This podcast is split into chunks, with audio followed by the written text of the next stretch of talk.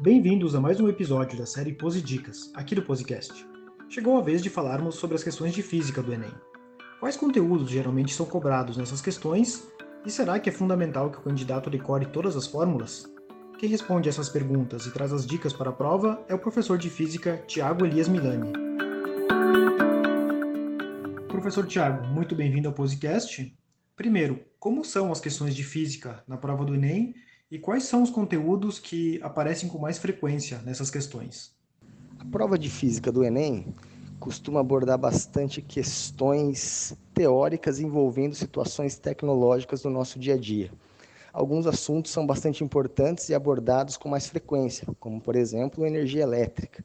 É, nós vivemos aí uma crise energética e o consumo de energia elétrica com consciência é muito importante para o Enem e para o nosso cotidiano. Né? Uh, outro assunto que vem junto com o consumo de energia elétrica é a conservação e transformação da energia mecânica, já que as usinas funcionam através da conversão de energia mecânica em energia elétrica. Está aí né, duas situações bastante importantes, dois assuntos bastante importantes para o Enem a mecânica trazendo a energia mecânica e a eletricidade, a eletrodinâmica com a energia e consumo de energia elétrica. Outro assunto bastante comentado que costuma cair com frequência no Enem é a termodinâmica. Termodinâmica, termodinâmica traz aí junto com as suas leis o funcionamento dos motores. Né? E aí outro assunto que é tratado todos os dias por, pelos brasileiros e pela população mundial a busca e a eficiência de motores é, a fim de conseguir algo mais barato e que degrade menos o meio ambiente.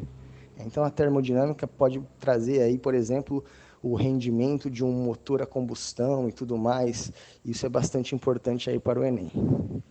Por fim, um outro assunto que pode ser que caia com mais naturalidade é, são as questões das, da ondulatória e óptica.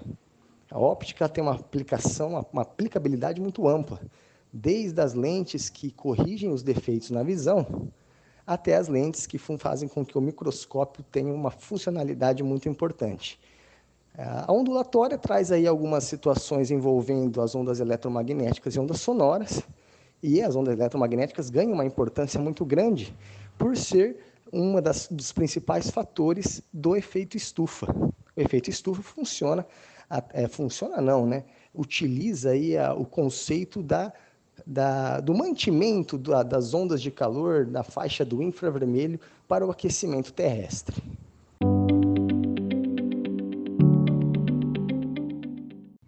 Muitos alunos ainda enxergam a física como uma disciplina que exige a memorização de fórmulas. Isso faz sentido quando a gente fala da preparação para o Enem? Ou seja, é, é mesmo importante decorar as fórmulas? Em relação às equações, o Enem costuma ser menos rigoroso do que os demais vestibulares do Brasil. O Enem gosta mais de unir situações cotidianas, de unir situações teóricas em volta de aplicações tecnológicas. É óbvio que algumas questões do Enem abordam situações que você tenha que encontrar alguns fatores e ter o conhecimento de fórmulas e equações.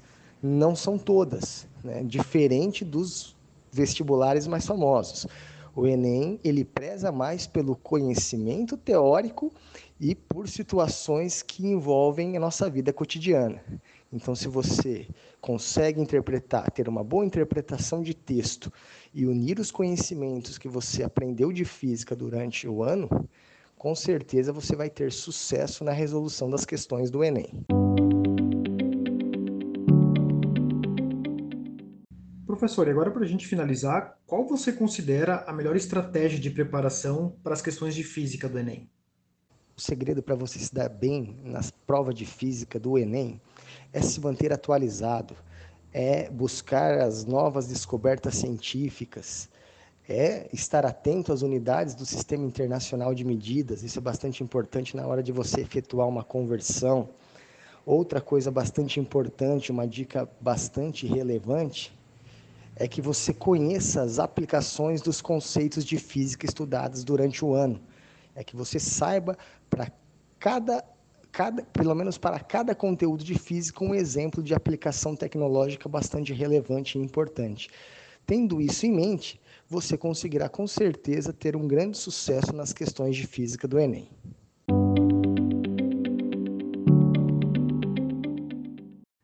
Muito obrigado, professor Tiago, e assim encerramos mais um episódio da série Posidicas. Espero que as informações que a gente trouxe aqui possam ajudar você, candidato do Enem, a ter um bom desempenho na prova. Um abraço e até o próximo.